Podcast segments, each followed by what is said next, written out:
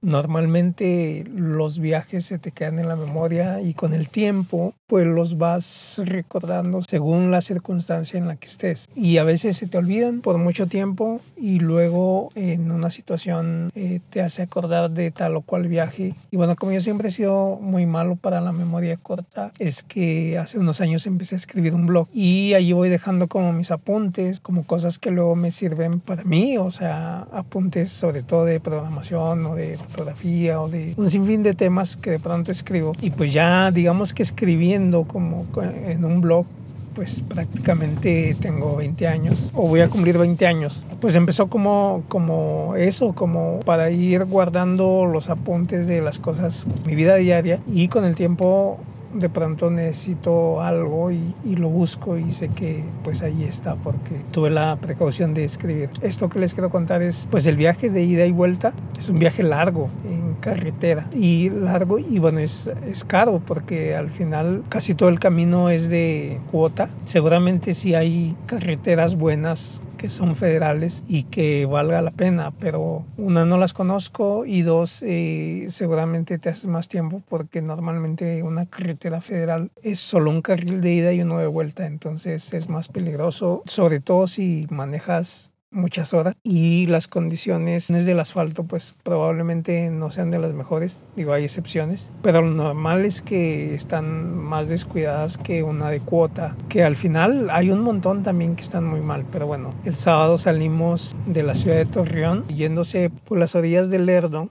estábamos en, en la primera caseta por ahí de la una de la tarde, sábado como la una de la tarde digamos que estábamos dejando la, estábamos dejando la comarca lagunera y ya de ahí pues todo el camino a la ciudad de Durango está muy bien. La verdad es que el asfalto de, de esa carretera de cuota está muy bien.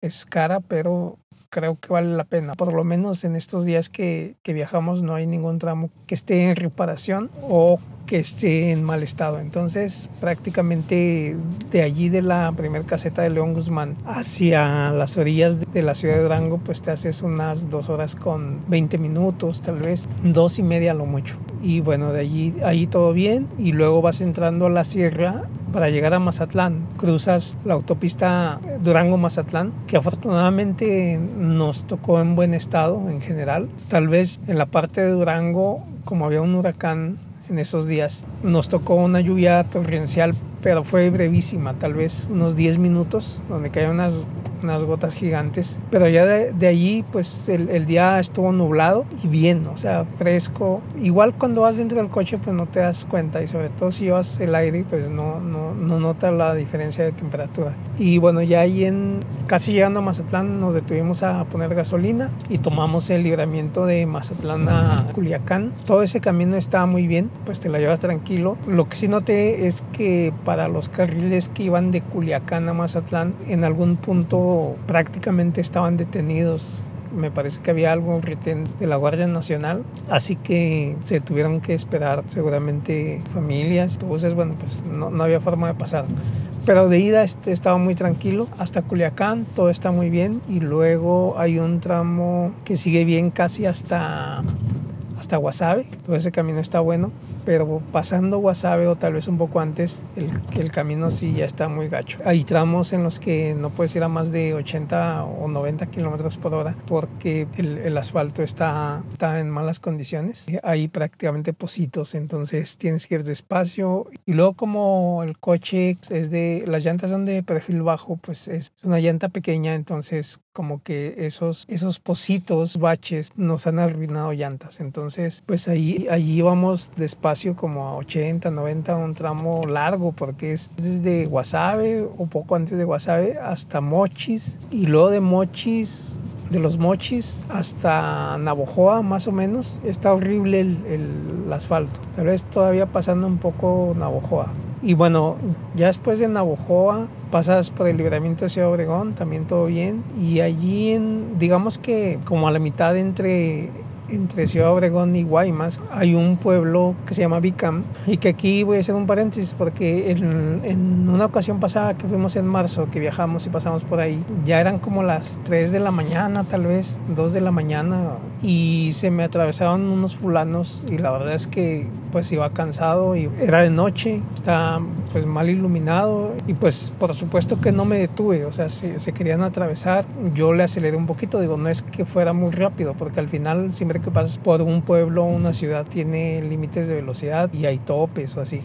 Pero bueno, el, el, camino, si no mal recuerdo, estaba, estaba en buenas condiciones o normal. Y me acuerdo que pasó eso y bueno, ya llegando pregunté y ya me dijeron que era un pueblo yaqui que tenía una especie de, de retén permanente. Después ya empecé a investigar y resulta que llegaron varias empresas mineras y que ha habido muchos problemas por el agua. Es histórico con el pueblo yaqui. Entonces, una forma de protesta pues es esa de bloquear la carretera pero bueno, siempre hay que ser empáticos. La verdad es que seguramente tiene muchos problemas y esa fue la forma en que encontraban para protestar y o para tener algún ingreso. El caso es de que esta vez que pasé, el asfalto del pueblo estaba prácticamente como si lo hubieran agarrado a, fregadazos. Había pedazos de asfalto sueltos, entonces vas a, sea, 10 kilómetros por hora para pasar por ahí. Entonces te detienes o te detienes, no hay, no hay forma.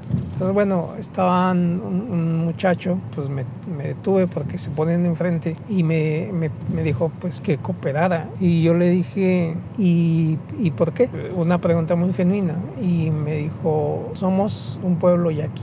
Y ya esa fue como, como la justificación. Seguramente pues eso bastaría si conoces, si no, pues no tiene ningún sentido, o sea, no, no, tiene ningún panfleto o algo, o una cartulina, o por lo menos que digas, ah, bueno, pues seguramente es por esta causa y igual y cooperas con, con gusto o por lo menos no a disgusto pues.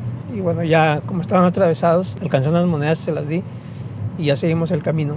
Ya de ahí hay un tramito bueno y luego pues ya llegas a Guaymas. En Guaymas la verdad es que casi todas las calles están en mal estado. Baches, hay más baches que en Torreón evidentemente. Y bueno, ese fue el viaje de ida. De ida nos hicimos unas 15 horas, pues es algo cansado. Volvimos unos días después y lo mismo, nada más que eh, saliendo de Guaymas ahora hacia para pasar por Obregón. Igual antes del pueblo de Vicam, hay como, pues no sé, una, o había una especie de retén pro, o sea, hay camionetas, había camionetas atravesadas y ahí prácticamente pues tiene una cuerda o algo y y te detienes o te detienes. Me acuerdo que me un boleto que cuesta 50 pesos. Es una especie de caseta o de retén civil, no sé cómo describirlo, pero lo tienes que pagar, ¿no?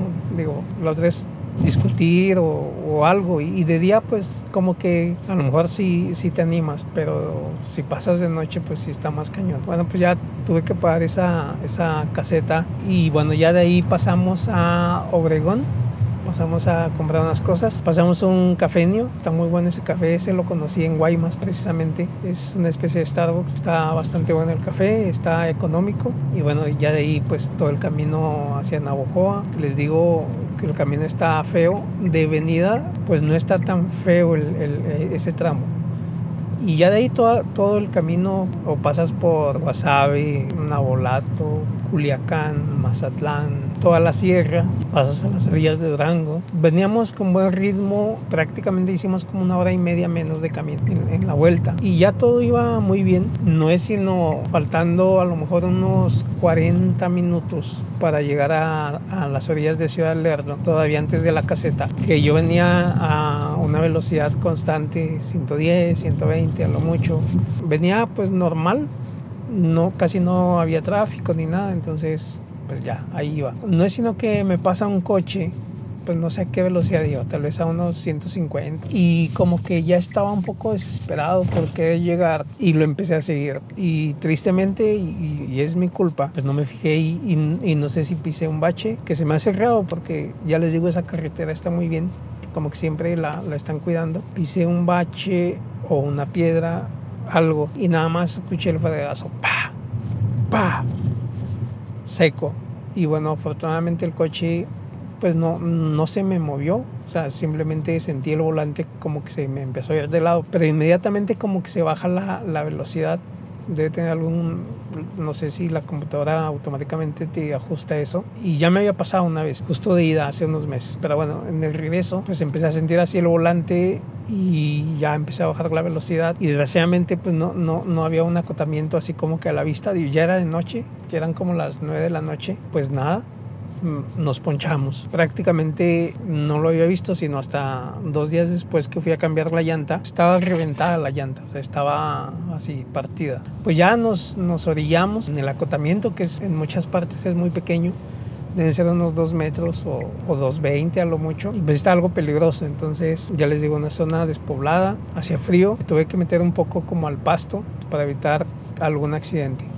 Ya pusimos los fantasmitas y todo. Y luego pues estaba como, como pollo descabezado, dando vueltas y intentando buscar vulcas cercanas. Lo que nunca se me ocurrió es llamar a Capufe o, o al servicio pues de, de la autopista que teóricamente tendrían que haberme ido a, auxiliar y en todo caso incluso pagar la llanta.